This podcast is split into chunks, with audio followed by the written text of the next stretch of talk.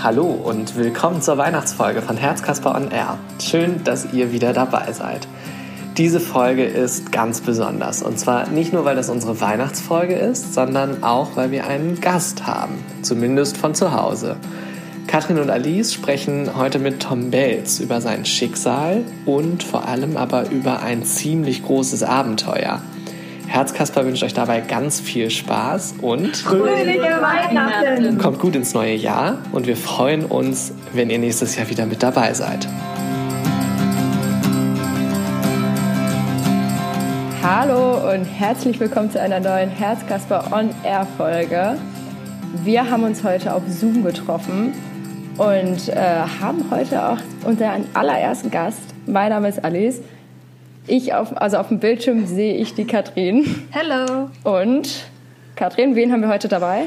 Wir haben heute den Tom, den Tom Belz, äh, zu unserem Podcast eingeladen. Ähm, vielleicht kennt ihn der ein oder andere von euch schon. Ähm, ich habe ihn damals 2018 ähm, bei der European Outdoor Film Tour das erste Mal gesehen. In Hannover habe ich mir das ganze Programm ähm, damals gegönnt und seinen Film ähm, gesehen, wo er ja mit nur einem Bein den Kilimanjaro bestiegen hat. Und ähm, das hat mich sehr inspiriert und bin daraufhin ihm bei Instagram gefolgt und ähm, habe gedacht, das ist doch ein super Gast für unseren Podcast, der uns sicherlich ganz viel über positive Vibes erzählen kann, ähm, wie seine Zeit im Krankenhaus verlaufen ist. Und genau, wir wollen ja mit Herzkasper Abwechslung in den Krankenhausalltag von Kindern und Jugendlichen bringen.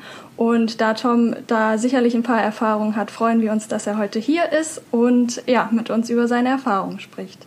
Wow, das war eine Anmoderation, mein lieber Scholli. Sau cool. Ja, danke schön. Vielen, vielen Dank, dass ich da sein darf. Und auch ähm, alle Zuhörer, äh, schön, dass ihr mir zuhört. Magst du dich einmal vielleicht äh, selber einmal kurz vorstellen? Ja, sehr gerne. Ähm, mein Name ist Tom Belz. Ich bin äh, mittlerweile 33 Jahre alt. Ich komme aus dem Kreis Offenbach am Main ähm, in der Nähe von Frankfurt am Main. Ich äh, bin gelernter Sozialassistent und auch gelernter Erzieher. Und äh, wie gerade schon bei der wunderbaren Anmoderation gesagt wurde, ich habe äh, mit acht Jahren Knochenkrebs gehabt und habe mit neun Jahren mein äh, linkes Bein verloren. Genau. Und äh, ich bin ak anscheinend aktiv auf Instagram und darüber ist dieser Podcast jetzt entstanden. Voll cool. Vielen, vielen Dank, dass ich da ja, sein darf. Ich gehöre jetzt auch schon seit, ich glaube, ja. seit zwei Wochen zu deinen Followern. Oh je. Guck schon immer. Oh je. Sau cool. Dankeschön. Richtig, richtig lieb. Ja, der Verein ist jetzt äh, infiziert. Ja. Voll cool. Ah, das freut mich. Ja, ähm, genau, wie schon angekündigt. Äh, ich glaube, wir würden einfach mal mit ein paar Fragen starten und zu Beginn äh, natürlich ein bisschen den Fokus auf deine Krankengeschichte, äh, nenne ich es jetzt mal, legen. Äh, mhm. Du hast ja schon gesagt, dass ähm, der Krebs mit acht, glaube ich, festgestellt wurde und dann mit neun das Bein abgenommen. Vielleicht kannst du da einfach noch mal ein bisschen detaillierter, wie ist das Ganze passiert, irgendwie abgelaufen, wie lange warst du im Krankenhaus und so noch dazu ein bisschen uns was erzählen. Sehr gerne. Ähm, genau, also man muss sich vorstellen, ich habe ein ganz, ganz stinknormales Leben gehabt. Also ich bin auf Bäumen geklettert, ich bin rumgefahren mit dem Fahrrad, äh, habe mir blutige Ellenbogen und äh, zwei Knie damals noch geholt. Und ähm, irgendwann, weiß ich noch, hat es auf dem Schulhof, ähm, bin ich nicht mehr hinterhergekommen. Also ich bin meinen ganzen Klassenkameraden, haben wir Fangen gespielt oder ähm, wie wir es damals genannt haben, Hola. Und immer wenn man so einen ganz besonderen Baum berührt hat, dann, war, dann warst du quasi gesaved, dann warst du sicher. Und, und da wurde ich jedes Mal gefangen. Also ich hatte gar keine Chance mehr irgendwie wegzukommen, weil mein linkes Bein äh, gelahmt hat und auch wehgetan hat. Und dann habe ich das meinem Papa nach einer ganzen Weile erzählt und habe gesagt, du Papa, ähm, du mein, mein linkes Bein tut weh, du hast doch eine von deinen Sportlersalben damals. Und dann hat er, hat er mich da eingeschmiert und die wurde dann auch schön warm und dachte so, okay, jetzt geht's ja wieder, dachte ich so. Aber ähm, Ganz im Gegenteil, also es ähm, war dann genau so wie vorher, wenn nicht sogar noch schlimmer. Und dann ähm, sind wir dann gemeinsam mit, äh, mit, mit Mama sind wir dann zum ähm, Allgemeinmediziner gegangen. Der hat das Ganze ein bisschen abgetastet und hat uns dann zum äh, Röntgen geschickt. Und da hat man dann das erste Mal gesehen, dass da ein Fleck ist, der da nicht hingehört. Und ähm, ich weiß noch, wie wenn es gestern gewesen wäre tatsächlich, weil ähm, ich habe an dem Tag habe ich das erste Mal das Playmobil Krokodil kennengelernt. Das ist so ein, so ein Spielzeug damals gewesen, was total der einschneidende Moment für mich war. Und da war ich bei meinem ähm, damaligen besten Freund, der hat ein äh, Stockwerk unter mir gewohnt beim Andi und ähm, meine Eltern haben anscheinend äh, zu dem Zeitpunkt dann den Anruf bekommen, dass sie nochmal zurück zum Allgemeinmediziner kommen müssen denn ähm, dort wurde dann quasi die Hiobsbotschaft überbracht. Dann haben mich meine Eltern geholt und ich war so total perplex. Warum soll ich denn jetzt so kurz nach sechs, wo die Ärzte schon zumachen, warum soll ich denn da jetzt nochmal zum Arzt gehen? Dann haben mich eingepackt und es war niemand im, äh, im Wartezimmer. Ich war da ganz, ganz alleine und habe äh, vor mir noch das Yps-Heft liegen gehabt. Kennt vielleicht der ein oder andere da draußen so ein, nicht das Mickey Mouse Heft, sondern das Yps-Heft. Damals gab es immer so ganz, ganz verrückte ähm, äh, Forschersachen, die man da mitbekommen hat äh, in dem Heftchen. Und das habe ich mir damals halt angeschaut und da gab es damals, wie gesagt, ich weiß das alles noch, gab es damals so eine, so eine Fliegenklatsche-Hand, die konnte man so auseinanderziehen, so war wie so eine Glibberhand. Und mit der habe ich die ganze Zeit rumgespielt und es hat sich, ach, es hat sich glaube ich, bis zu einer halben Stunde gezogen, bis dann die Tür wieder aufging. Also, aber es war so, es hat sich ewig lang angefühlt.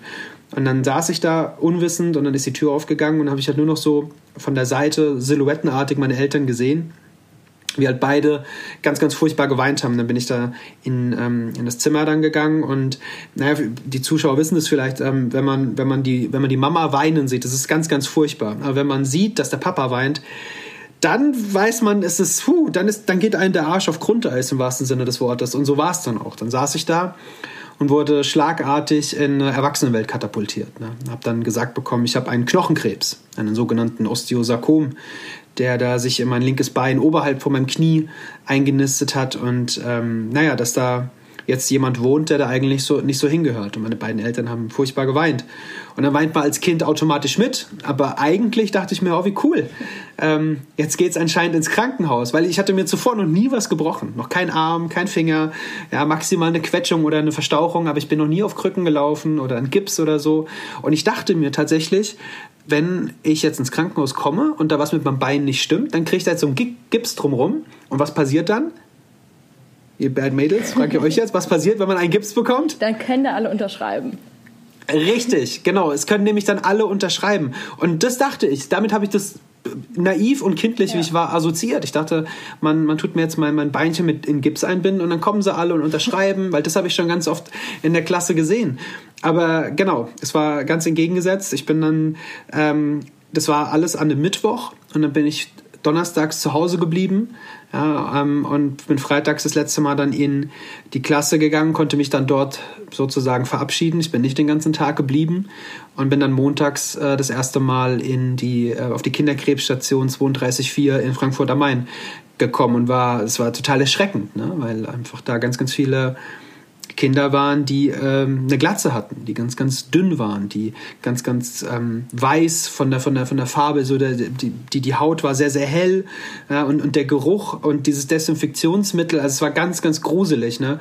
Und dann, äh, ich bin normalerweise nicht so ein Kind gewesen, was, was die Hand von seiner Mutter genommen hat, aber da war ich dann so, hier bleiben wir nicht, Mama. Ne? Also das, ist, das gefällt mir ganz und gar nicht, wo wir, wo wir hier sind. Um, ja, aber so war es dann leider. Ähm, dann bin ich da auf die 32,4 gekommen und musste dann sozusagen meine erste Bekanntschaft machen mit einer Kanüle, die ich dann in, die nah äh, in, in, den Arm gerammt bekommen habe. Und äh, da hat es auch nicht wirklich ähm, besser gemacht, dass Boris Becker an dem Tag eine Charity-Aktion hatte und er dann da sozusagen die Station besucht hat. Das war mir, auch, auch wenn er mein Lieblingstennisspieler zu dem Zeitpunkt war, war mir total scheißegal. Ich äh, wollte nicht, dass sie mich pieksen und habe dann da auch entsprechend am allerersten Tag äh, schon für Aufsehen gesorgt und habe da quasi mit Stühlen um mich geschmissen und habe gesagt, ich möchte nicht, dass man mir wehtut. Ja. Das, hatte mir irgendwie, das, das wurde so nebenher, wurde das wahrscheinlich er, erklärt, aber also erklär mal so einen kleinen Stöpsel, du pass auf, da ist jetzt eine todsterbenskranke Krankheit jetzt in deinem Bein. Ach, und nebenbei müssen wir dir noch ein paar Nadeln stechen. So, da, da hast du keinen Bock drauf. Und das, vielleicht habe ich auch nicht zugehört, aber in meiner Erinnerung, das hat mir keiner gesagt. Ja. ja. Und da war ich dann. Hast du es denn von Anfang an realisiert oder hat das irgendwie doch gedauert? Oder der Moment, als du ins Krankenhaus gelaufen bist, wo du warst so, Mist, das ist jetzt nicht nur ein Gips, wo man unterschreiben kann? Also ich, also ich meine, mich zu erinnern, dass meine Mutter mir damals so ein bisschen erklärt hat, was das bedeutet. Aber da sind natürlich so, so, so Sachen wie äh, der Tod, ne? Ähm, da, von sowas redet man noch nicht. Man redet auch noch nicht von einer Amputation. Meine Mutter wusste es ja nicht. Wer wusste denn schon in unserer Familie, was ein Osteosarkom ist? Ne? Also wir sind ähm, alle keine Krebspatienten gewesen. Ne? Ähm, und dann sind wir auf einmal, äh, auf einmal ist, ist, ist der Jüngste aus der Familie auf einer Kinderkrebsstation. Das war dann schon sehr, sehr belastend auch, einfach zu, zu sehen, wie die, wie mein Umfeld, ne? also Oma, Opa, Mama, Papa, Freunde und so, wie die darauf reagieren. Ne? Auf einmal hast du hast du Grußkarten bekommen und gute Besserungen und Plüschtiere und sonst irgend sowas. Und ich dachte mir nur, ich will Action Man und Turtles und He-Man und sowas haben. Ne? Also hat man mal so gesehen, dass einfach dein Umfeld gar keine Ahnung hatte, mit was ich eigentlich gespielt habe. Ja, und, äh, und ich wollte eigentlich, ich, ich dachte am Anfang noch, ich gehe dahin, ich krieg Tabletten, ich muss halt hier irgendwie was machen, ich muss mich röntgen lassen wieder mal und dann geht's nach Hause. Ja, so naiv wie ich halt war. Aber, aber dann... Ähm, ja, hat meine Mama schon die Tasche dabei gehabt. Und da waren ganz viele Unterhosen und Socken und noch viel mehr Jogginghosen und alles drin. Und dann wusste ich, okay, anscheinend bleiben wir jetzt erstmal hier. Und dann, naja, das Essen hat mir dann nicht gefallen. Es waren so viele grundlegende Dinge, ja. die, das war alles ganz anders. Ne? Also der Papa war dann abends nicht da zum Gute Nacht sagen oder Gute Nacht Geschichte vorlesen und so. Es waren, war alles ganz, ganz neu und vor allem war ich dann halt mit Kindern und Eltern in einem Zimmer. Es war ein Dreierzimmer am Anfang die ich gar nicht kannte. Und das war natürlich total gruselig. Ne? Jeder hat da irgendwie buchstäblich an jeder Ecke gekotzt, ja, irgendwie Nasenbluten und, und also es war ganz, ganz furchtbar. Das war, für mich hat sich das angefühlt, wie, wie auf so einem, so makaber das jetzt auch klingt, wie auf so einem Schlachtfeld. Ne? Also es war, also ich kannte das alles. Ich habe das noch nie vorher gesehen als Achtjähriger und bin dann da halt hingekommen. Das war sehr, sehr erschreckend. Ich hatte sehr, sehr viel Angst. Ja, wie oft waren deine Eltern, also sicher sehr oft, aber haben die da auch übernachtet ab und zu? Ja, also ja. damals, ähm, das ist bestimmt heutzutage ein bisschen luxuriöser, aber damals gab es so, da gab es so ein Zimmer und da gab es so richtige Pritschen, die man so zusammenklappen konnte. So, so, so, die kennt vielleicht die eine oder andere Tante da draußen. Liebe Grüße gehen raus an meine Tante, die immer noch auf so einem Ding schlafen muss, leider. Müsste man auch mal ändern. Ähm, auf jeden Fall äh, gab es da so diese, diese Betten halt, die sich so in der Mitte so zusammenklappen und da gab es, lass es mal irgendwie zwölf, dreizehn Stück gewesen sein, für jedes Zimmerchen halt genug für die Eltern, die dann halt dort schlafen. Und meine Mama hat sich dann ihre, ihr Bett halt neben meinem dann halt immer gestellt, aber nur abends. Und dann hat, dann hat die da einfach die Zeit, wo ich in der Klinik war, hat die da neben mir geschlafen. Ne? Und hat dann halt nachts äh, im wahrsten Sinne des Wortes Wache gehalten. Ne? Wenn dann der Tropf durchgelaufen war, wenn ich mal auf die to Toilette musste, wenn irgendwie was passiert ist, wenn ich mich übergeben habe. Gerade so diese ganzen Chemotherapiezeiten, die sind ja furchtbar, was dein, was dein kleiner Körper da alles dann ähm, durchmacht. Und ja, das war schon nicht, äh, war kein Zuckerschlecken. Wie lange ähm, hat das quasi gedauert von der, ähm, ja, dass ihr wusstet, okay, da ist der Krebs, du bist ins Krankenhaus gegangen, bis zur Amputation, sage ich mal. Und auch danach musstest du ja wahrscheinlich noch Zeit im Krankenhaus verbringen. Also wie lange? Du hast äh, eben bei der Lesung gesagt, samstags durftest du zwischendurch nach Hause. Ähm, wie genau. lange warst du quasi im Endeffekt wirklich auf Station? Also meine Mama erinnert mich immer wieder, dass es der Oh Gott, jetzt, ich, ich möchte nicht lügen. Ich glaube, das ist der 5. März, ist quasi mein zweiter Geburtstag. Also es ist da, wo mein Beinchen mir abgenommen wurde. Ähm, und es war kurz vor Weihnachten, als ich ins Krankenhaus gekommen bin. Also ich, ich weiß es tatsächlich nicht mehr. Das sind so, ich, ich komme mit diesen ganzen Daten nicht klar. Aber ich weiß, dass es kurz vor Weihnachten war. Ich war an Weihnachten noch zu Hause, da hatte ich noch beide Beine. Ähm, wir sind kurz davor nochmal in Houston, Texas gewesen. Das ist auch ein total einschneidender Moment gewesen. Ähm, man muss dazu sagen, meine Mama hat damals ne, im, im, Zeitalter von AOL, ne, wo du dann noch so über so ein 56K-Modem, die so, weißt du, mit sowas haben wir damals gearbeitet.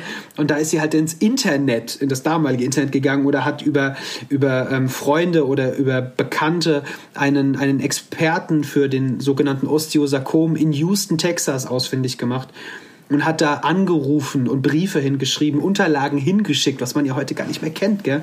Ähm, und hat dann da quasi sich einen Termin besorgt und hat, ähm, da, weil wir gehofft hatten, ähm, dass, also es stand schon im Raum, dass das Bein amputiert werden muss. Ich wusste es zu dem Zeitpunkt noch nicht, aber man hatte gehofft, dass man vielleicht ein bisschen mehr als nur quasi die Pobacke noch erhalten könnte, ne? dass man einfach vielleicht ein bisschen was vom Oberschenkel noch behalten könnte.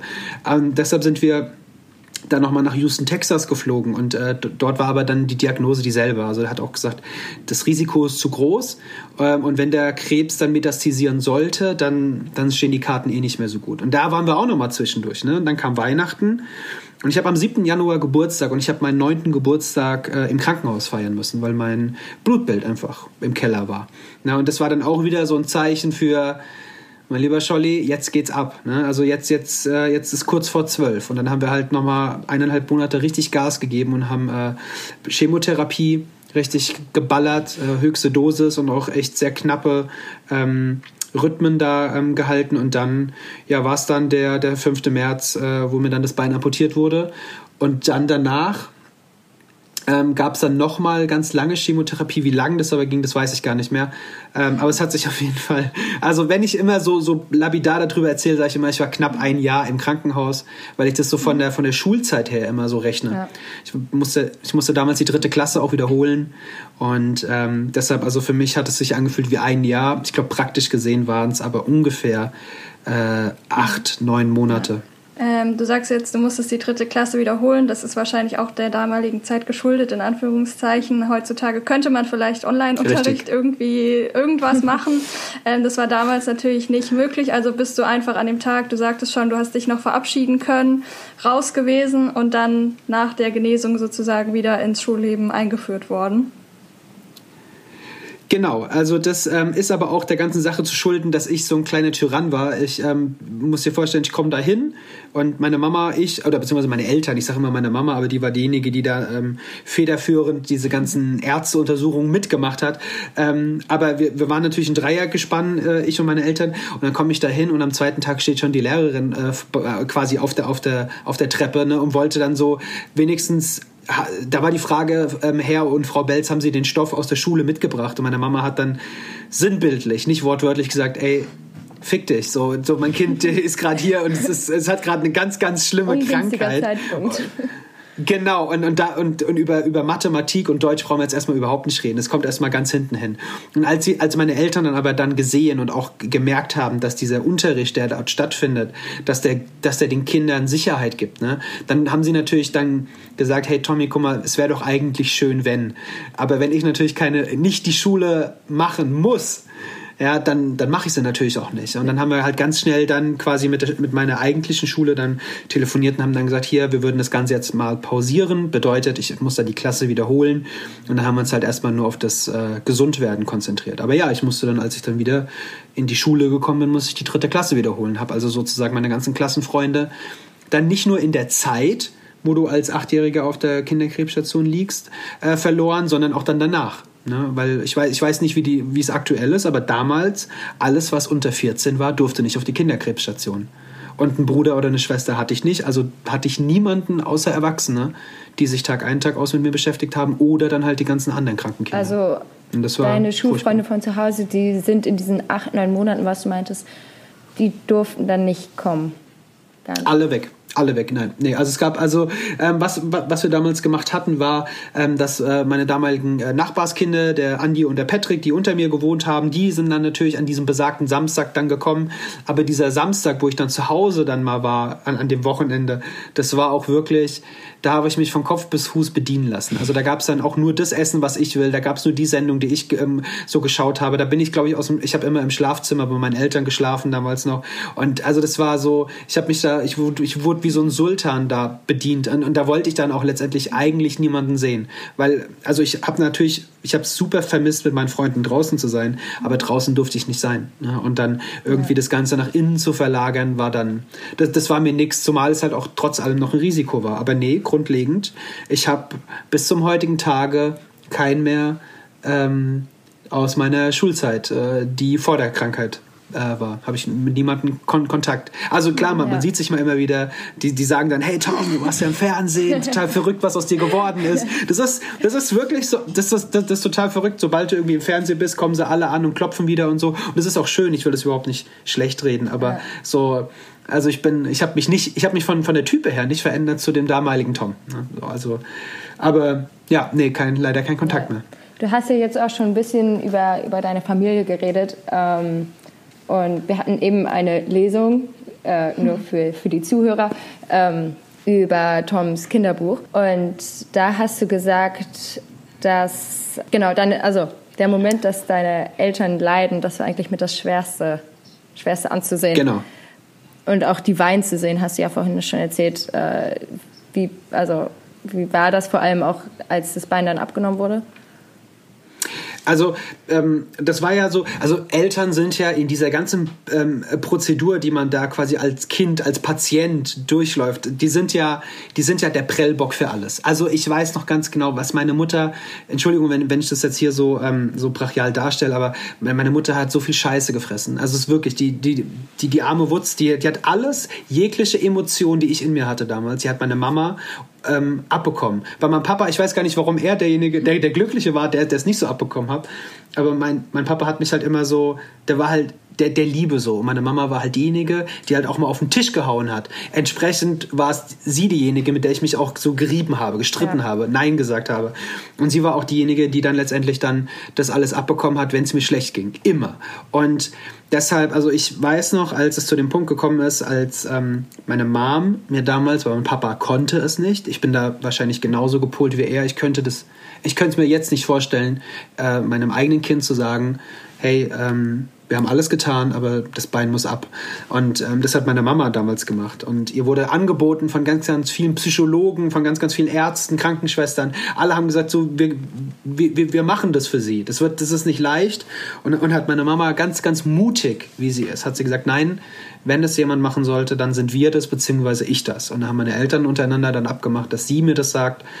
Ähm, und dann sind wir ähm, hat sie mich geholt. Ich war da gerade an einer Gipsmaske am, am Basteln. Da war das Bein, ähm, da habe ich schon im Rollstuhl gesessen, müsst ihr euch vorstellen, ähm, weil, weil das Bein gebrochen war. Und da habe ich mir eine, eine Gipsmaske von meinem eigenen Gesicht quasi geformt und habe da so gebastelt und rumgemalt. Und dann hat sie mich ähm, quasi hinten am Rollstuhl gepackt und hat dann gesagt, du Tommy, wir müssen mal kurz ins Zimmer, wir müssen mal über was reden. Und das hat sie aber in so einer ganz komischen Tonlage gesagt, die ich bis zum heutigen Tage nie wieder gehört habe. Es war so ganz ruhig, so ein bisschen wimmernd aber sehr, sehr selbstbewusst auch irgendwie, also total, total komisch. Und dann hat sie mich halt genommen und dann sind wir ins, ins, ins äh, Krankenzimmer gefahren, in mein Zimmer und dann hat sie mir, hat sie sich zu mir aufs Bett gesetzt und da sind diese blöden Clowns auf meinem, auf meinem, äh, auf meiner Bettwäsche gewesen. Es war so eine, so eine mhm. pissgelbe Farbe, die diese Bettwäsche hatte. Und dann diese blöden Clowns und, und, dann, und dann sitze ich da und äh, meine Mama guckt mich an und fängt einfach, einfach nur an zu weinen. Und dann sagt sie, du Tom, wir haben wirklich alles getan. Ähm, wir, ähm, wir haben alles, wir, sind bis nach Houston, Texas geflogen. Ähm, du hast dir ganz, ganz viele ähm, Schmerzen über dich ergehen lassen, aber, aber der, der, der Krebs hat gewonnen. Ähm, wir müssen das Bein leider amputieren. Und dann, dann meine ich, dass es so ungefähr 30 Sekunden bis zu einer Minute gedauert hat, wo ich, das, war, das war wie so kurz vor einem Vulkanausbruch, der dann letztendlich dann aus, auch ausgebrochen ist. Dann habe ich meiner Mama ganz, ganz schlimme Dinge gesagt. Also ich habe meiner Mama gesagt, dass, dass ich möchte, dass sie den Krebs bekommt. Ich möchte, dass man ihr ähm, das Bein am, am, amputiert. Ich habe ich hab sie beleidigt. Ich habe dann irgendwann auf, auf ihr rumgetrommelt mit, mit, mit, meinen, mit meinen Fäusten. Ich habe alles runtergeschmissen, was, was auf diesem, aus diesem kleinen Wegelchen da neben mir war. Ich habe den, den Rollstuhl umgetreten mit dem einen gesunden Bein, was ich noch habe. Und dann bin ich halt in sie halt reingesackt und haben wir beide ganz, ganz lange geweint. Oh Gott, es wird ganz elend, wenn ich das gerade so erzähle.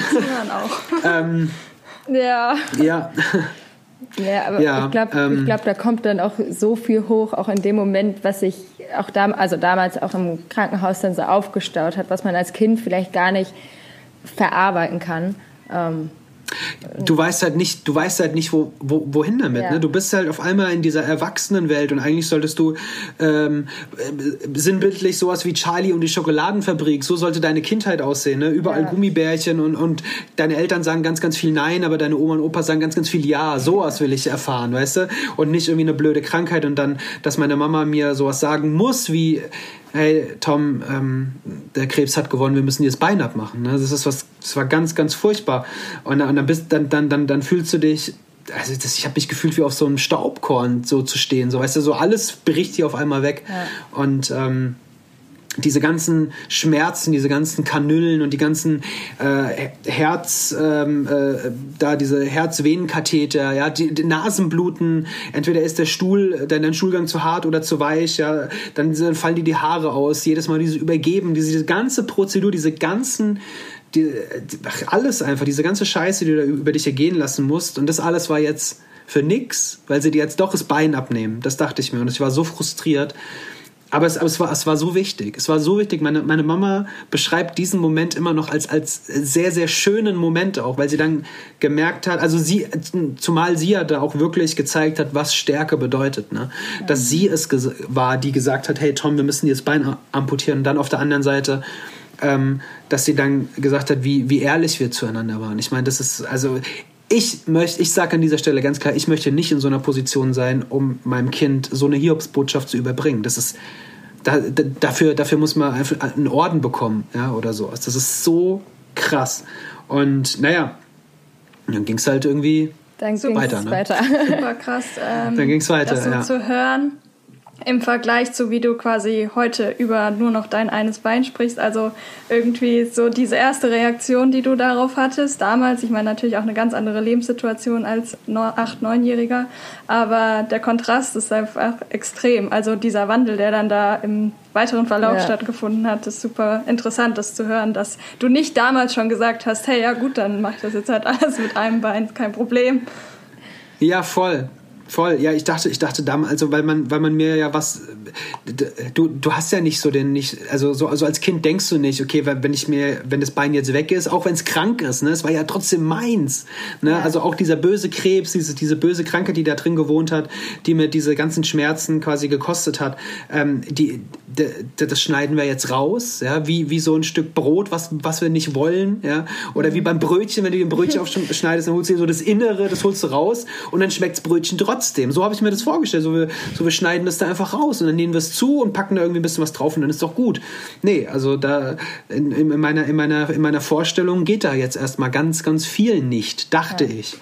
Ja, und dann bin ich dann da halt auf diese diese andere Station gekommen. Das ist nicht auf der Kinderkrebsstation passiert, sondern ähm, in, auf einer Station, wo dann quasi Amputationen vorgenommen werden. Und dann war ich da mit äh, fünf weiteren Kids, die alle ganz, die hatten keinen Krebs, sie hatten ganz andere Krankheiten. Einer davon hatte sich, glaube ich, die Hüfte gebrochen. Einer war verbrannt von Kopf bis Fuß. Also es waren ganz, ganz andere Sachen. Ja? Und es war damals war das so, ey, also ich, jetzt ist natürlich bestimmt äh, sind die Vorkehrungen dahingehend viel, viel besser, aber damals war das so, jedes, jedes Kind da hätte eigentlich ein Einzelzimmer gebraucht. Und damals war das, war das für, für mich war das, war das ganz, ganz furchtbar. Und dann bin ich da, ich bin an dem einen Tag bin ich reingekommen, ja, also ich, ich sag einfach mal so gegen 15 Uhr und am nächsten Morgen um 6 haben, haben sie mich dann geholt. Ja, und da habe ich dann noch so eine, wie meine Mama immer gesagt hat, eine Leck mich am Arsch-Tablette haben sie mir gegeben. Ich glaube, zum, zum meinen, dass es eine Tavor gewesen ist, wo man sich dann einfach so ein bisschen entspannt ne, und wo die Gedanken dann nicht mehr ganz so zu, zuordnungsfähig sind und dann ja, und dann ähm, haben meine beiden Eltern mich dann von, von mir verabschiedet. Ich habe mich von meinem Bein verabschiedet, habe mich unter der Bettdecke verkrochen, habe noch mein letztes Bild ich habe ein Foto von meinem, von, meinem, von meinem Bein gemacht, der letzte Moment, und habe ich halt mit meinem Bein geredet. Ja, und habe dann halt gesagt, dass es, ich habe mich, hab mich wirklich entschuldigt. Ich habe gesagt, dass, dass, es mir leid tut und ähm, dass, dass ich gerne mehr gemacht hätte. Und ähm, das, ja, habe hab mich halt da wirklich dann einfach verabschiedet wie, wie von einem Freund, ne, den man dann nicht mehr wieder sieht. Weil, weil ich wusste, das wird das letzte Mal sein, dass ich mein linkes Bein sehen werde. Die werden das danach irgendwie für irgendwas benutzen. Die werden es mir auf jeden Fall nicht mit nach Hause nehmen, geben. Und dann, ja, und dann bin ich halt in diesen OP ähm, geschoben worden, war alles ganz grün, ne, von, waren damals grüne Kacheln und dann habe ich dann den, ähm, den Schlaftrunk quasi intravenös verabreicht bekommen und dann weiß ich nur noch, dass ein Arzt sich zu mir runtergebückt hat und die Maske, die er anhatte, runtergenommen hat und hat gesagt, du Tom, mach dir keine Sorgen, wenn du jetzt einschläfst, dann danach wird es dir besser gehen. Ja, hat er gelogen, der Arsch. danach hatte ich Schmerzen vom Kopf bis oh Fuß. Oh nein. Also, ja, es hat alles wehgetan. Also ich konnte den, den Schmerz, ich konnte gar nichts sagen, weil ich war zum einen zu, zu schwach, um die Decke, die mir bis zum Kinn hochgezogen wurde, die um runterzunehmen. Ähm, aber ich konnte nicht zuordnen, wo der Schmerz in dem Moment war. Es hat einfach alles wehgetan, von, von Kehlkopf bis zu meinem noch vorhandenen Bein. Und ähm, man, man spricht ja auch ähm, vielleicht für die Zuhörer von so einem sogenannten Phantomschmerz. Also es ist ein Schmerz, der in einem Bein passiert, was gar nicht mehr vorhanden ist. Und ähm, es ist jetzt ähm, witzigerweise immer noch so, dass mein Phantom, ohne den Schmerz jetzt, wenn ich daran denke, dann ist dieses Phantom nicht mitgewachsen. Also das heißt, ich bin jetzt ein 33-jähriger erwachsener Mann und habe da, wenn ich jetzt mich drauf konzentriere, spüre ich da immer noch auf der linken Seite ein achtjähriges Kinderbein. Und so kann man sich den Schmerz auch vorstellen. Obwohl das Bein weg war damals, als amputiert wurde, ähm, hat es sich trotzdem so angefühlt, wie wenn beide Beine gleich stark wehgetan haben. Das ist total, total verrückt. Ja, und dann, Aber äh, ja. nochmal, also jetzt zum, das ist total krass, das irgendwie so, so mitzubekommen ähm, oder erzählt zu bekommen. Ähm, zum, zum Arzt oder auch Krankenhauspersonal? Hattest du, abgesehen davon, dass du doch Schmerzen hattest nach der OP, hattest du sonst ein, äh, gute, eine gute Beziehung mit denen? Also jetzt auch irgendwie lustige Momente mit den Schwestern, Pflegern? Absolut, absolut. Ich hatte, ich, ich, ich hatte ein sehr, sehr, sehr, sehr, sehr, sehr tolles Team, würde ich mal behaupten. Ähm, einfach, ich war, ich war ein der Klaus, mein Arzt, mein behandelnder Arzt damals, hat mich immer als äh, charmantes Monster abgezeichnet. Also ich war, ich war wirklich eins von diesen besonderen Kindern, mit denen du dich nicht angelegt hast. Also ich meine damit wirklich ähm, buchstäblich nicht angelegt hast. Zum Beispiel, als die Amputation schon durch war, nur mal um so das zu verbildlichen, wie ich war, kam ich, ich habe gesagt, wenn das Bein ab ist, dürfen mich nur zwei Ärzte dürfen mit den Verband wechseln. Das musst du dir mal vorstellen. Das kann man sich heute gar nicht mehr vorstellen. Ich habe, der Patient hat gesagt, es gibt nur zwei Ärzte, die mit den Verband wechseln. Einmal der Dr. Klaus Siegler, mein damaliger behandelnder Arzt, heutiger Freund, oder die Frau Dr. Ritter. Das war eine sehr, sehr charmante, lockige, blonde Frau, ähm, die sehr, sehr, sehr, die hatte einfach ein super Einfühlungsvermögen und die hat mich irgendwie be bezirzt. Ja, also und, und dann, und, und wenn die beiden nicht da gewesen wären, dann hätte keiner kommen dürfen. Ja, Arsch geleckt. Haben sie mir halt irgend so einen, so einen auszubildenden Arzt geschickt der hat mir dann halt mal, das, das, das klebt dann halt an deiner Haut, ne? Wenn du dir, wenn ja. du dann so einen Verband abmachst, dann hat er mir halt wehgetan. Habe ich dem halt mit meinem vorhandenen Bein voll ins Gesicht getreten. ja, also das, also das ist, das möchte ich jetzt hier nicht, nicht als gut heißen, aber, aber nur damit die Zuhörer und ihr einfach wisst, was für ein Typ Mensch ich war. Ich war nicht aggressiv, aber ich, wenn mir was nicht gepasst hat, dann habe ich das gesagt. Ganz klar. Also so von wegen, du Tom, ähm, du, du musst jetzt dieses Medikament bekommen. Und habe ich gesagt, nee, will ich nicht. Also das ist natürlich, wie gesagt, ich bin kein Parade Paradebeispiel dafür, aber ich habe in ganz, ganz vielen Situationen habe ich Nein gesagt und es wurde mit Engelszungen wurde auf mich eingeredet oder es wurde alles intravenös. Wenn, und, und damals war es ja noch nicht so wie jetzt, aber es musste damals alles intravenös geben, weil ich bis zu meinem, lass mich nicht lügen, bis zu meinem 16. Lebensjahr nur wenig Tabletten geschluckt habe. Und damit meine ich auch Ibuprofen oder so. Entweder Zäpfchen oder intravenös. Ich konnte das nicht. Die haben sich mit, mit Engelszungen, haben, hat sich die ganze Station da hingesetzt und hat mit Gummibärchen, haben sie mit mir da gesessen. Die ganzen total lieben Krankenschwestern und Ärzte haben da gesessen mit Gummibärchen und haben mit mir geübt, einfach zu schlucken, anstatt zu kauen. Weil wenn ich gekaut habe, habe ich mich übergeben, weil diese Medikamente so bitter waren. Ja. Ne? Also es ist total verrückt. Ich habe da also es war eine ganz, ganz, ganz besondere Zeit damals und ähm, also ich, ich will, will sie auch nicht mehr missen wollen, weil ich immer noch zu ganz, also wenn ich dort auf der Station bin und da sind immer noch Leute, die noch nicht in Rente gegangen sind, dann ist es immer, das ist so ein bisschen wie so ja. verrückt, so wie, wie nach Hause Du hast ja schon gesagt zu dem, ich glaube Klaus, hast, ihr seid jetzt Freunde. Ich frage mich so, wie entsteht sowas? Also ich meine, du warst damals 8, 9, er war wahrscheinlich 30, ich weiß es nicht. Ähm, jetzt seid ihr irgendwie enge Freunde und ich, ja, ich finde es super spannend, wie aus so einer Patient-Arzt-Situation so eine enge Freundschaft entstehen kann. Ja, ähm, also ich, ich zitiere da gerne den Klaus, weil, weil ich kann, also von meiner Seite aus, ähm, für mich ist das ich suche mir meine Freunde nicht aus. Ja, so beschreibe ich das immer gerne. Also es ist jetzt nicht so, dass ich mich jetzt hinsetze und sage, so du bist jetzt mein Kumpel und, und du nicht, sondern das ist eine, eine Beziehung entsteht ja irgendwo. Und Klaus war halt jemand damals, der mir als Arzt wortwörtlich gesagt hat, Tom, du hältst jetzt die Klappe. Du hältst jetzt mal die Schnauze und lässt und hörst mir jetzt mal zu, weil hier geht es um dein Leben. Und das hat er so vehement gesagt, ähnlich wie, wie meine Mutter oder ganz, ganz viele andere Menschen in, in meinem Leben, wo ich dann einfach gemerkt habe, ich habe ja diesen, diese, diese Reibung gesucht einfach. Ich brauchte Leute, die der Fels waren und nicht irgendwie so wischiwaschi irgendwie waren. Ich brauchte Leute, die mir ganz klar sagen, stopp. Ne? Und, ähm, und Klaus war halt einer von denen, also in, diesem, in dieser äh, Dreierkonstellation, ich, Mama, Papa und Klaus. Ne? Also, also das waren die Leute, die, mir, die mich da durchgeboxt haben. Und deshalb habe ich ihm auch unter Tränen beim, ähm, bei der European Outdoor Film Tour, habe ich ihn... Ähm, ganz oft eigentlich, sage ich ihm halt Danke dafür, dass er mir mein Leben gerettet hat. Ne? Und ähm, ich habe, mir war das damals egal. Mir war es egal, was er für eine, mir ist es auch mittlerweile egal. Mir ist es egal, was jemand für eine Ausbildung hat. Ne? Klaus hat, äh, ist ein Arzt und wir haben einfach irgendwie, irgendwie hatten wir eine ganz, ganz tolle Bindung damals, die sich dann irgendwie als Freundschaft entpuppt hat, weil ich halt dann, nachdem ich ambulant behandelt wurde, immer noch bei ihm angeklopft habe, immer mal wieder bei ihm reingeschnuppert habe und dann halt immer noch mit dieser ganz lockeren Art, frechen Art, die ich halt einfach damals hatte und jetzt halt immer noch mit so einer ganz, ganz liebevollen. Also, also Klaus, also wenn es jemanden gäbe und wenn man das so sagen darf, ähm, dass man sagen darf, ja, ich habe sowas wie, wie einen zweiten Papa, dann, dann ist es, dann ist es der Klaus. Ne? Also, also mein Papa ist unersetzbar für mich, auf, ähm, aber, aber Klaus ist auf jeden Fall ähm, eine, eine Person, zu, zu der ich ähnlich hochschaue wie, wie, wie mein ja, leiblicher Papa einfach. Ne? Aber wahrscheinlich. Und, die, und ja. nee, aber wahrscheinlich in der damaligen Zeit war es auch mal gut, eben nicht betätschelt zu werden, sondern mal. Absolut.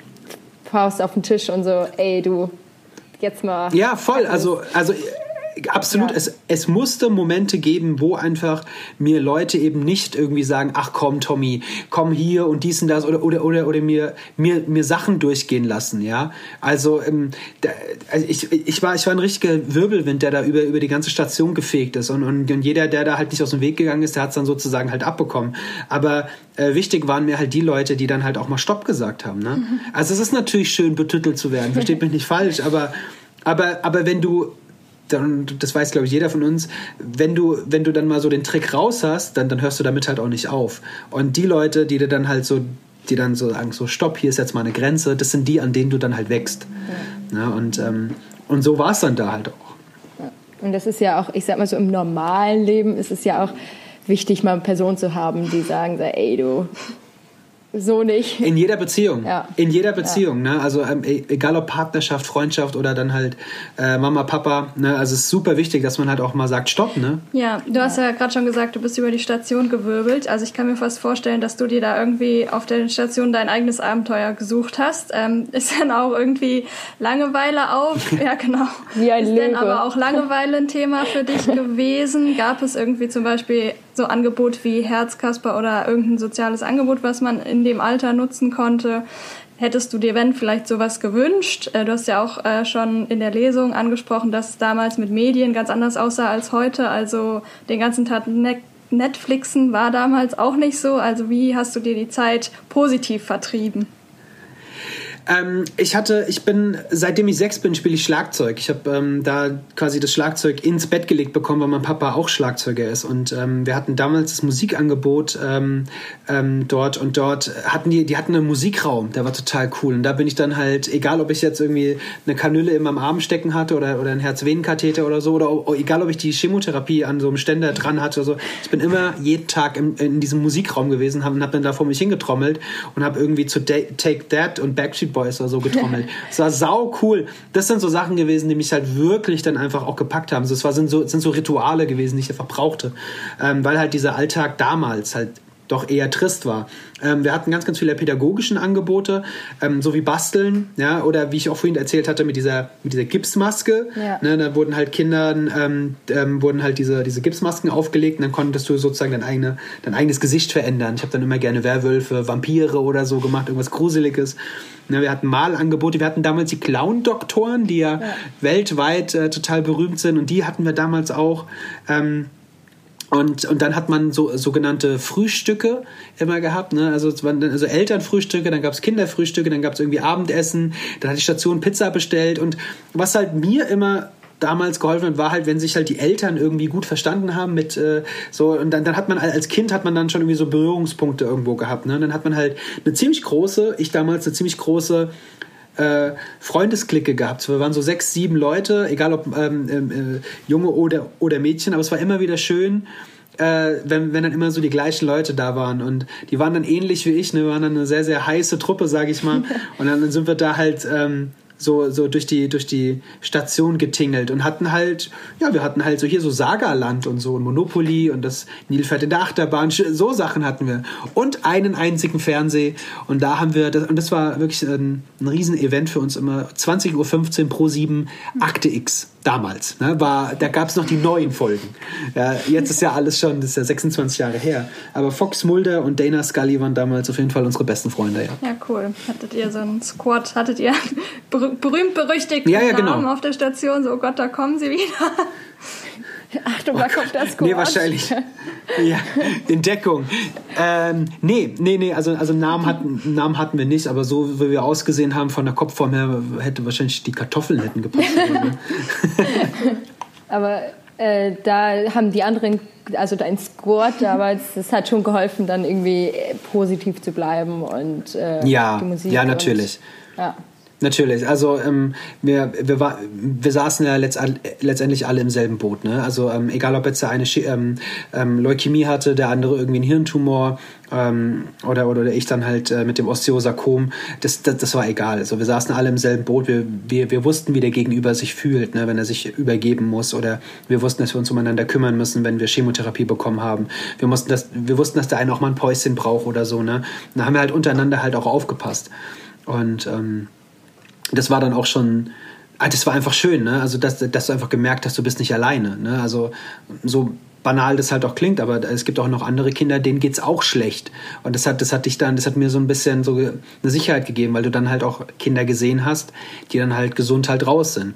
Auf der anderen Seite gab es aber auch Kinder, die dann leider dann, dann verstorben sind. Und das hat mir dann halt wiederum Angst gemacht. Also es war Wechselbad der, der Gefühle. Aber generell mega schön, dass sich dann quasi in diesem neuen Leben ein neues soziales Umfeld irgendwie aufbaut, wenn du auch sagst, dass deine ganzen alten Schulfreunde sozusagen weggebrochen sind, dadurch, dass du nicht mehr in der Schule warst und so, dann hat man ja da irgendwie irgendwie so einen Kontakt zu Gleichaltrigen, Gleichgesinnten wenigstens haben können. Ja, doch, doch, doch. Also es hat, hat ein bisschen gedauert. Man musste sich ein bisschen äh, ja, freikämpfen. Ne? Man musste halt beweisen, was halt in einem steckt gerade auf dem Pausenhof und Schulhof war das immer sehr, sehr schwierig. Ähm, bin da auch eine ganze Zeit lang eher in die negative Schiene gerutscht. Hatte ich auch in der Lesung schon gesagt, dass ich mich eher gerne geprügelt habe, weil ich dann einfach wusste, dann kriege ich auch aufs Maul wie ein, wie ein, wie ein richtiger Junge. Ne? So, ein bisschen, so ein bisschen wie Pinocchio. Ich wollte immer ein richtiger Junge sein und die haben mich nie einen richtigen Jungen sein lassen. Und dann hat sich das halt so ein bisschen rumgesprochen, so, hey, der, der Tom, der ist ja richtig schnell, der kann ja mit seinen Krücken, kann der richtig schnell rennen. Und der kann ja auch Fußball spielen. Und auf einmal kam dann der, der Sportlehrer auf mich zu und hat dann gemeint, ähm, hey Tom, willst du nicht mal irgendwie in Sportunterricht kommen? Weil zu dem damaligen Zeitpunkt war ich befreit. Und da gab es einfach in dem Zeugnis, stand aber nichts drin dann. So, ne? Mhm. Und, ähm, und dann hat er mich halt eingeladen und gesagt, du komm doch einfach mal vorbei, so wir gucken einfach mal, wie weit es geht. Und das habe ich meinen Eltern dann gar nicht gesagt und kam dann am Ende des Jahres dann mit einer Eins im Sport nach Hause. Ähm, und, nicht, und nicht, weil ich einfach nur teilgenommen habe, sondern weil ich einfach ähm, so ähm, gierig, wie ich zu dem Zeitpunkt war, einfach äh, wieder so in das normale Leben zu kommen, habe ich einfach jede Übung außerordentlich gut gemacht und habe dann meine Eins dann bekommen. Und dann stand dann die Klasse hinter mir, irgendwann die ganze Schule. Ja, und dann ging es dann halt so weiter. Und es ist irgendwie ein, immer noch ein wachsender Prozess, halt immer noch Leute davon zu überzeugen, dass ich mehr bin als ein nicht vorhandenes Bein. Nee, ich glaube, da entwickelt man auch einen unfass, unfassbaren Stolz, auch in dem Alter, wenn man dann so sagt, hier, ich habe eine Eins, ist schwarz auf weiß. Ähm. Ja, geht. Also schon auch, ja, aber das ist dann, das ist mehr so, ähm, das ist ganz gefährlich bei mir. Ich ähm, bin da bestimmt auch nicht, wie, wie gesagt, der, der Vorzeigetyp, aber bei mir ist es so, ähm, ich, äh, praktisch gesehen, der Teufel hat mir das Bein genommen und hat mir das Leben geschenkt, aber hat mir im selben Moment gesagt, du wirst halt niemals den Mund voll bekommen. Und so ist es jetzt halt. Also ich habe zwar das mit dem Kilimanjaro zum Beispiel geschafft, aber ich bin jetzt halt schon wieder bei den nächsten Sachen und denke mir so, oh, ich könnte noch so viel, gell? Da sind noch so viele Sachen, die, wo, wo ich mir einfach denke, so, da, davon gehst du gar nicht aus, dass du es überhaupt schaffst. Und gerade dann, wenn auch meine Freundin bei den kleinsten Dingen, wenn sie sagt, kannst du das denn überhaupt? Soll ich dir nicht diese Tasche abnehmen? Sag ich, jetzt gib die Tasche her. Natürlich schaffe ich das. Weißt du, ich bin dann so richtig so, jetzt erst recht.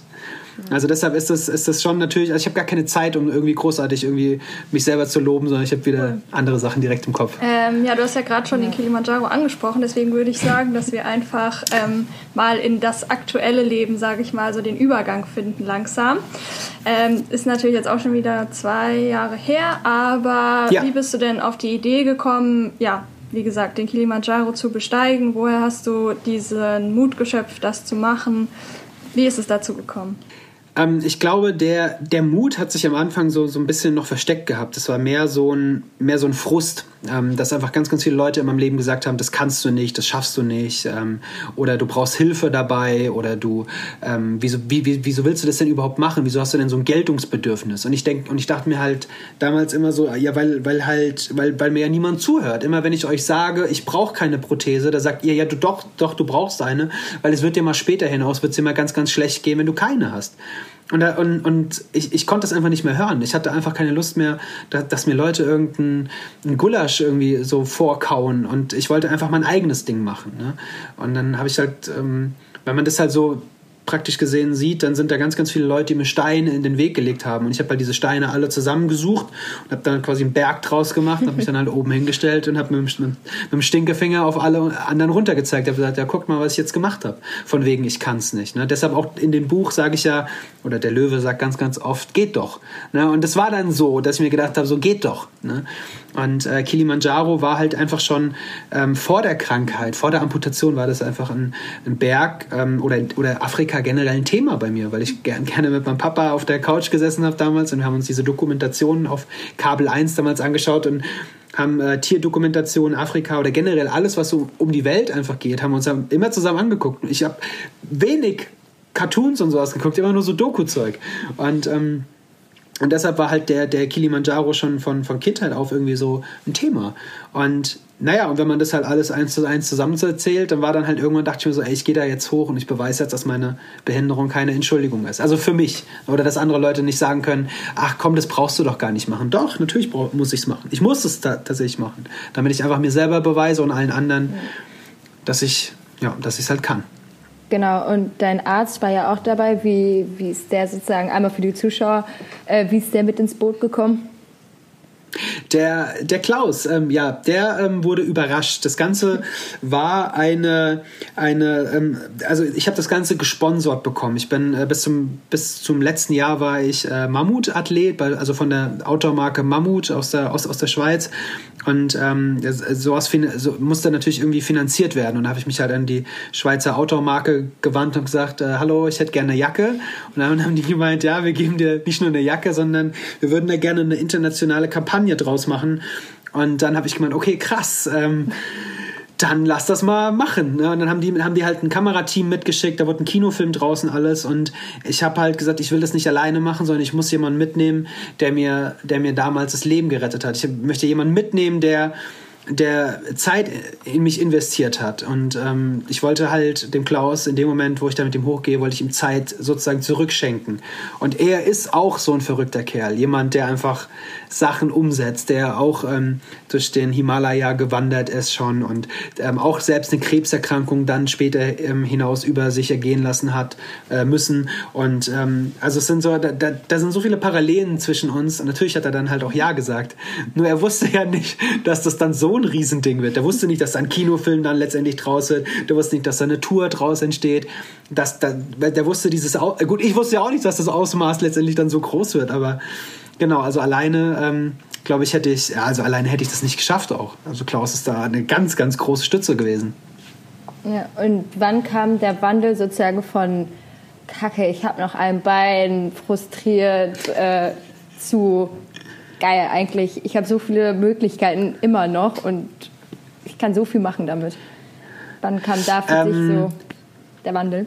Äh, das, das, war ganz, ganz am Anfang. Das war so mit elf oder zwölf. Als ähm, am Anfang haben mich meine Eltern noch in ein in diese Prothese fast gezwungen. Sie haben halt gesagt: Hey Tom, du musst drei Tage in der Woche trägst du die Prothese in der Schule und zwei davon nicht. Und irgendwann habe ich mit meinem Papa so einen Deal ausgemacht und ich gesagt: Papa, drei Tage trage ich sie nicht und zwei Tage trage ich sie. Und dann wurden nur noch ein Tag tragen draus und vier Tage nicht. Und dann ist sie so ein bisschen ausgeschlichen worden. Und irgendwann haben sie dann halt durch diese Eins in Sport, ähm, haben sie dann halt gesehen, dass ich einfach mehr so der Krückenläufer bin. Dann haben sie halt gesehen, dass ich super schnell rennen kann. Dann haben sie gesehen, dass ich drei Jahre lang ähm, in einem ganz normalen Fußballverein Fußball gespielt habe, ohne irgendwie mit äh, Kids, die äh, eine Beeinträchtigung hatten oder so. Und wenn ich den Ball halt mit der Krücke berührt habe, habe ich halt wie alle anderen eine Verlängerung der Hand, eine gelbe Karte bekommen. ne, also, äh, also es war halt, es war, also mir war immer super wichtig, dass ich wie alle anderen behandelt werde und und das war dann so der, der Moment, das war so mein Achievement, ne, so mein Erfolg, dass ich dann wirklich dann auch von allen als normal angesehen worden bin. Weil, weil ich, ich will bis zum heutigen Tage nicht irgendwie besonders behandelt werden. Ich finde es natürlich gut, dass dieses ähm, nicht mehr vorhandene Bein, dass das jetzt mir ganz, ganz viele Möglichkeiten bietet, ne, gibt. So wie jetzt halt ja. hier so ein Podcast mitzugestalten. Das ist sau toll. Ähm, aber ähm, es ist natürlich auch, es ist halt trotzdem, ähm, ja, also Nee, ja, nee, da, da gibt es gar nichts mehr hin. hin ja, manchmal, nee, nee, da gibt es wirklich nichts mehr hinzuzufügen. Es ist, es ist eine ganz, ganz tolle Sache, dass jetzt auf einmal so eine vermeintliche Behinderung, wo die ganze Gesellschaft und alle Menschen sagen, oh nein, ein Bein. Ja, ist letztendlich dieses fehlende Bein, was mich ähm, zu, zu dem gemacht hat, wer ich heute bin. Ähm, darum, dass du quasi ja, so sein willst wie alle anderen, geht es ja auch in deinem Kinderbuch, was ihr jetzt äh, vor kurzem veröffentlicht habt. Ähm, wie ist denn dazu die ähm, Geschichte genau. quasi, dass sich das entwickelt hat und erhoffst du dir irgendwas davon, wenn jetzt Kinder diese Geschichte lesen? Das, was soll man daraus mitnehmen? Ähm, also erhoffen ist, oh, das ist ziemlich, also dann, also ihr müsst euch vorstellen, ich habe dieses Buch gemacht aus einer ganz, ganz egoistischen Haltung. Also das ist auch überhaupt nicht böse gemeint oder so, aber ich habe dieses Buch gemacht, weil ich es mir selber gewidmet habe. Nur halt einfach vor 26 Jahren. Weil damals gab es halt nicht dieses Buch, was ich irgendwie aufgeschlagen habe und dann konnte ich da reingucken und konnte dann sehen, okay, der Löwe ist anders und trotzdem schafft er es. Trotzdem, der, der kämpft, der ist mutig und am Ende zeigt das, am, am Ende beweist das allen. Das gab es halt damals nicht. Damals gab es Kinderbücher, die dir erklärt haben, was Krebs ist. Wie geht man damit um? Ja, das, das waren so Sachen. Aber ich wollte nicht, dass der Krebs ein Thema ist. Ich wusste, okay, ich bin anders, da fehlt was. Aber ich wollte, ich wollte eher so ein, so ein Mutmachbuch haben und nicht irgendwie so ein Erklärbuch haben. Ich will nicht, dass das ein Sachbuch ist. Ich will, dass das eine Lektüre ist, die sich Kinder, egal ob sie jetzt zwei Beine, ein Bein haben oder einen Arm oder, oder ob ihnen Finger fehlt, ob sie groß, klein, dick oder dünn sind. Das ist ein also wenn du, wenn du das Buch siehst und du siehst einen einbeinigen Löwen, dann hast du so ein bisschen die Message nicht, nicht verstanden. Es geht, du musst dich, du musst der Charakter sein, um den es da geht. Warum wollen die anderen Kinder nicht mit dir spielen? Warum wollen sie nicht mit dir schwimmen gehen? Weißt du? Und, und deshalb ist dieses Buch entstanden, weil ich mir einfach damals oder mir jetzt halt gesagt habe, ey, ich würde das gerne dem Tommy damals widmen, ähm, der halt eben nicht so eine, so eine Möglichkeit hatte.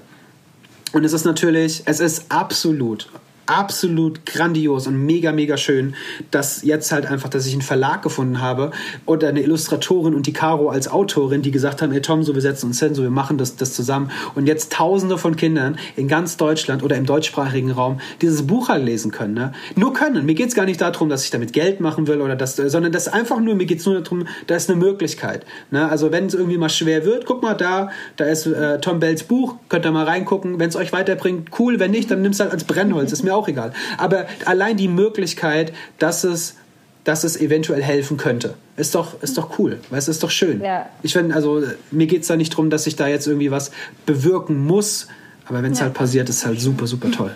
Dann, dann nimmt man das auch mit, wenn es einen guten Zweck hat. ja, denke auch, ja. Ähm, und dein aktueller Job, du bist ja Gruppenleiter in einer sozialen Einrichtung für Menschen mit Behinderung. Ja, ähm, richtig. Genau. Wie bist du daran gekommen? Also klar, Menschen mit Behinderung, das gehört ja, Hand, was, aber was? das liegt auf der Hand. Ja, genau. ähm, wie bist du da also reingekommen und was was machst du da? Also meine, meine Ausbildung hat tatsächlich so rein gar nichts mit, äh, mit meiner eigenen Behinderung zu tun. Ähm, ich habe ähm, hab damals immer gesagt bekommen, Tom, du wirst mal irgendwann an einem Schreibtisch sitzen, der, der ist höhenverstellbar und du kannst da mit dem Rollstuhl drunter fahren und im besten Fall ähm, hier in Frankfurt bei uns äh, im Römer. Ne, so Beamter werden, Sicherheit, niemals Risiko eingehen. Hauptsache du hast einen Job, wurde mir immer eingetrichtert. Und ähm, warte mal, ich muss mich gerade gerade hinsetzen. So, und äh, genau, und dann, und, und, und das wurde mir halt damals eingetrichtert. Und ähm, ich wollte damals eigentlich immer so Spieletester werden. Ich dachte, ich kann mal irgendwie Nintendo-Spiele oder Gameboy-Spiele entwickeln oder irgendwie sowas. Ich dachte immer, ich, ich, ich habe mich mit dem Gedanken abgefunden gehabt, so ich sitze irgendwann mal am Schreibtisch. Ja, und dann habe ich halt, ähm, habe ich auch ein bisschen abgebaut in, in der Schulzeit damals und bin irgendwie ähm, nur habe nur die Hauptschule geschafft und musste das halt alles wieder so ein bisschen nachholen. Ähm, ich war damals sehr sehr faul, habe mir damals halt das war so das war so wirklich so ein, so ein Moment, wo ich mir gedacht habe, ja wenn ihr doch alle denkt, ich hab's nicht drauf, nur weil ich nur ein Bein habe, ja gut, dann dann leckt mich halt am Ärmel so, weißt du, dann ja. dann dann dann dann kann ich euch auch nicht helfen, dann dann bleibe ich halt faul und dumm und so, weißt du, ich habe mich so richtig hingehen lassen. Und irgendwann bin ich dann in so einer ähm, in, in der Klasse gelandet, wo du dir deinen Hauptschulabschluss verbessern konntest. Und da brauchte ich ein Praktikum. Und es sollte ein sozialpädagogisches Praktikum sein. Also irgendwas mit Kindern, mit Menschen generell. Und da bin ich einfach mal so aus Juxendollerei bin ich in meine jetzige Werkstatt gegangen und habe da halt angefragt als 17-Jähriger und habe gefragt, ob ich mal ein Praktikum in den Werkstätten Heimbachtal in Offenbacher Main machen darf. Und die haben mich dann auch genommen, ne, war dann locker und auf einmal habe ich den ersten Kontakt damals gehabt, den aller, allerersten Kon Kontakt äh, zu Menschen, die äh, eine geistige und stark Mehrfachbehinderung haben.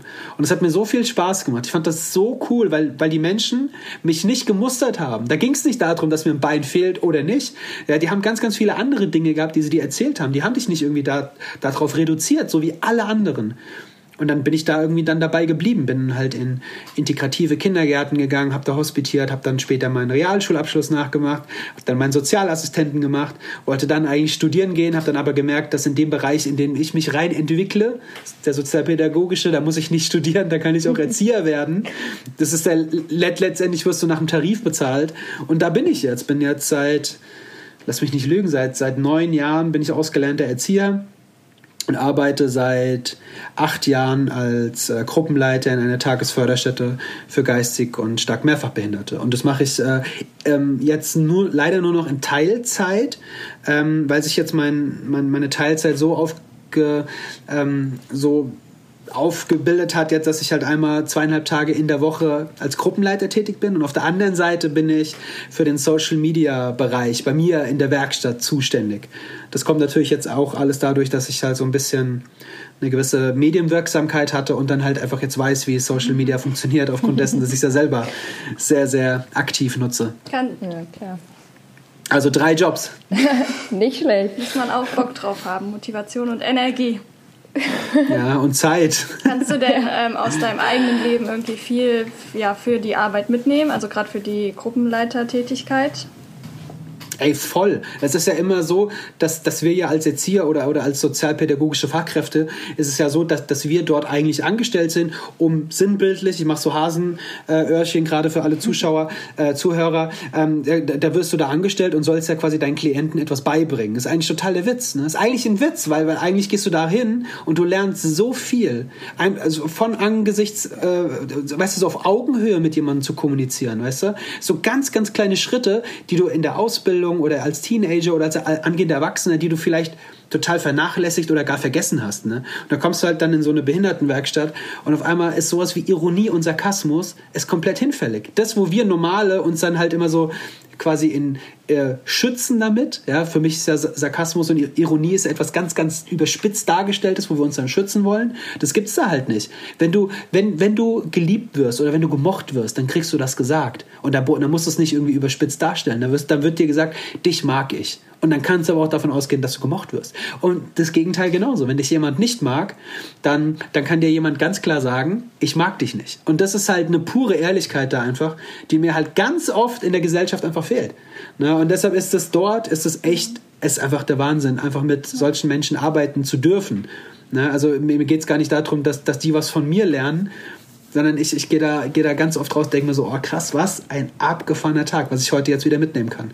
Naja, und dann stehe ich halt irgendwo auf, auf einer Bühne oder darf halt hier ähm, jetzt einen Podcast mitgestalten und darf das halt erzählen. Ich würde mir wünschen, dass einfach der sozialpädagogische Bereich einfach generell mehr als angesehen wird, ne? Weil mehr als einfach nur einen warmen Händeschüttler kriegst du ja nicht. Die Bezahlung ist scheiße und, äh, und ein Autohändler irgendwie bei Mercedes ver ja. verdient Dreifache von dir. Ja, das ist eigentlich super, super ich habe schade. Auch einige Freunde, die in dem Bereich arbeiten, da haben wir auch gestern tatsächlich drüber gesprochen und ähm, ja, ist schon ja. schwierig. Also gerade weil es ja ein sehr fordernder Beruf auch einfach ist, ist das schon sehr unfair. Absolut. Absolut. Ich finde ich, ich find gerade jetzt, also ähm, um mal, um mal dieses Thema Corona auch nochmal irgendwie so ein bisschen ähm, aufzugreifen, ne, ist halt, also ich meine, was machen wir denn ohne die Ärzte? Oder generell bei Krankheiten? Klar. Was machen wir denn ohne die? Weißt du, also was machen wir denn ohne die, die Menschen, die, die wenn es uns wirklich schlecht geht, und damit meine ich jetzt, vielleicht nicht jetzt gerade, aber später hinaus, wenn, wenn, wir alt sind. Warum ist denn ein Altenpfleger so ein schlecht bezahlter Beruf? Ich würde, leider, würde ich jedem beraten, bitte werdet niemals äh, Pfleger oder so Sozialpädagoge. So lange, bis, bis der Staat sagt, ey, wir fördern das jetzt besser als jedes Autohaus, besser als, als ja, jeden, jeden Marketing-Fuzzi da draußen oder so. Ne? Also es ist so verrückt, umso mehr wir uns um Menschen kümmern, umso weniger Geld bekommen wir, umso mehr wir hier vor der Flimmerkiste sitzen, um, umso mehr Kohle kriegen. Ja. Das ist total verrückt. Vielleicht, vielleicht entsteht ja jetzt durch Corona ein bisschen mehr, also habe ich ein bisschen das Gefühl, dass ein bisschen mehr Aufmerksamkeit in dem Bereich geht. Absolut. Ich hoffe, ja. ähm, weil ich habe auch mal Sommerprojekt gemacht mit Behinderten im Libanon und mhm. das gibt einen so viel und das ist aber auch so eine ja. anstrengende Arbeit. Also voll ist es. Ist ist es. Und, es ist krass. Und das darf man auch nicht, und, und das darf man auch nicht irgendwie unterschätzen. Ne? Aber, aber es ist halt, ich, also ich finde auch, dass diese, diese, diese Wichtigkeit ähm, da jetzt einfach nochmal mehr in den Fokus gerückt wird. Ne? Dass, dass einfach Sozialpädagogen und, und auch ähm, alles, was so mit Pflege betrifft, ja. ärztliche Fürsorge und so, dass das jetzt alles viel mehr in den Fokus gerückt wird. Das wäre zumindest das Ziel, wenn, ja. wenn die. Wäre schön. Wäre wär ja. schön, ja, schon. Ähm, ja, ich glaube, wir kommen so langsam zum Ende.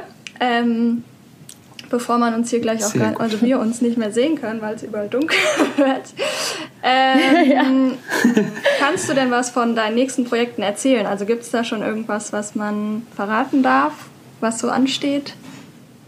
Oder ist es noch top secret? Also, also ta tatsächlich, also ähm, heute ist der, lass mich nicht lügen, heute ist der, wir, Genau, heute ist Halloween. Wir zeichnen am 31. Oktober auf und am 1.11. quasi morgen, deshalb ist es jetzt hier sozusagen die Premiere, dass ich das sage, wird veröffentlicht, dass ich ähm, ab, ab sofort äh, von der ähm, deutschen Marke Jack Wolfskin gesponsert werde. Und da werden dann weitere Projekte folgen. Das heißt, also ich habe äh, sozusagen den Club gewechselt, ja, bin jetzt ein halbes Jahr auf dem Markt gewesen und ähm, habe mich äh, von, von meiner damaligen Marke Mammut äh, also man, der, der Vertrag ist einfach nicht weitergelaufen, ist total cool, wir, wir, haben uns immer noch total lieb, aber jetzt läuft das Ganze unter Jack Wolfskin und da ist natürlich dann auch wieder jetzt die Messlatte sehr, sehr hoch gelegt worden, einfach, dass ich jetzt äh, auf dem Kilimanjaro war und deshalb ähm, habe ich mir jetzt schon das ein oder andere Projekt ausgedacht für nächstes Jahr, aber darüber kann ich konkret jetzt noch nicht sprechen, aber ich glaube, da muss man einfach der Instagram-Seite ähm, so, so ein bisschen folgen und äh, auch gerne bei, bei, bei, bei, bei Jack Wolfskin einfach, also da sind jetzt schon Sachen auch auch ab, abgedreht. Da kann man auf jeden Fall ab Anfang nächsten Jahres sieht man mich da ein ähm, bisschen bei denen auf dem Profil rumhüpfen. Ja, und ansonsten ähm, glaube ich, kann ich jetzt hier schon an der, an der Stelle sagen, dass ich nächstes Jahr im Anfang nächsten Jahres für die Erwachsenen ein Buch rausbringen werde. Und mhm. zwar werde ich mit 33 Jahren eine Autobiografie veröffentlichen.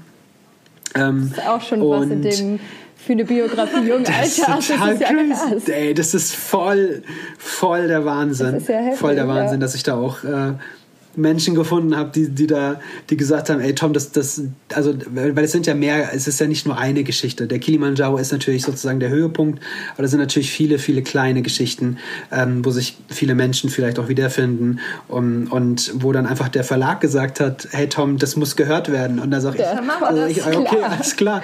Also es ist echt, ist echt nett. Ja, also warum nicht? Und da halt auch wieder die, dieselbe Haltung wie, wie bei dem Buch, wenn es halt jemanden dann was bringt, ist es super, super, super schön. Aber ich möchte es natürlich niemanden irgendwie so aufs Auge zwingen. Aber ich glaube, da sind schon auf jeden Fall komm, ein paar, komm, paar, paar nenn, äh, nennenswerte da sind auf jeden Fall witzige Sachen auch drin. Also mir ist immer ganz, ganz wichtig auch, dass, dass das, das ist natürlich eine ganz, ganz schlimme Geschichte für jemanden, der außenstehend ist. Aber ähm, wenn man mich, glaube ich, mal so jetzt hier nach ein paar Minuten Podcast hören, ähm, glaube ich, hat man so ein bisschen begriffen, dass das alles ähm, kein Fluch, sondern so ein Segen mittlerweile ist, dass ich, dass ich einfach in dieser Position bin, meine Geschichte erzählen zu dürfen, dass mir Leute zuhören. Und das möchte ich halt auch nicht irgendwie in den Sand setzen, sondern ich möchte irgendwie damit keine Ahnung, so ich, es obliegt jetzt mir, ob ich jetzt so einen inklusiven Gedanken habe und so ein bisschen die Welt in dem Ausmaße, wie ich es halt beeinflussen kann, so ein bisschen verändere. Ja? Und warum, warum soll ich das ja. nicht machen? Mega schön. Ja. Sehr gut. So inspirierende Leute braucht man natürlich. Ja. ja. Dankeschön. Oh, Mensch. Ach, Mensch. Hey. Und wir vom Podcast-Team haben uns überlegt, dass wir in jeder Folge irgendwie unser Tipp zu einem gewissen Thema ähm, ja, raushauen wollen. Und heute haben wir uns gedacht, vor allem wenn jetzt, äh, wie, wie, gesagt, wir nehmen Halloween auf, steht bald wieder ein Light-Lockdown an, zum Thema DIY, Basteln, was auch immer. Tom, hast du da irgendwas, also du hast ja vorhin schon ein bisschen was erzählt, aber ähm, hast du da irgendwie so einen Tipp, der vielleicht jetzt nicht ganz bekannt ist?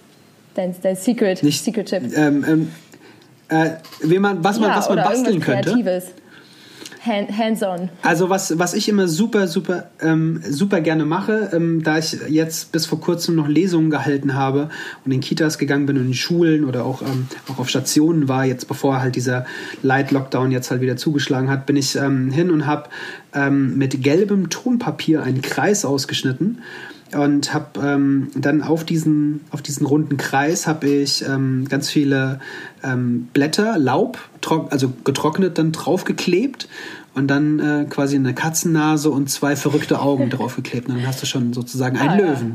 Und das ist das, was ich äh, jetzt die ganze Zeit äh, mit den Kids dann immer gerne gemacht habe. Also kannst du dir vorstellen, ich komme dann vorbei und habe dann so eine Tüte mit Laub und dann, dann äh, wird dann losgebastelt. Ich mache das einfach gerne, weil ich, äh, ich will nicht nur, vor, nur vorbeikommen und will dann da irgendwie vorlesen, sondern ich möchte auch Ja. Irgendwie, dass da ein bleibender Eindruck irgendwie ist. Und vor allem, dass ich was mit nach Hause nehmen kann, weil ich habe das ganze Zeug hier immer zu Hause immer ähm, hier aufgehängt und dann hängen hier überall die ganzen kleinen Löwen. und das ist Katrin, voll süß. was hast du für einen Ja. Tipp? Ähm, ich glaube, ich habe keinen Secret-Tipp. Ich habe auch noch keinen Löwen gebastelt und ich habe ja auch keine Löwenmähne. Das Okay, passt bei mir auch auch gar nicht. Ähm, ich hab, äh, bin so ein Fan von Mandalas ausmalen. Das gibt mir irgendwie viel Ruhe. Und ähm, ja, im letzten Lockdown habe ich mit Makramee-Flechten angefangen. Ähm, und das fand ich auch ganz cool. Also da hat man immer was Schönes, was man sich zu Hause dann noch aufhängen kann. Irgendwann sind die Wände zwar vollgeknallt, aber äh, dann verschenkt man es eben an ähm, alle, die was haben wollen.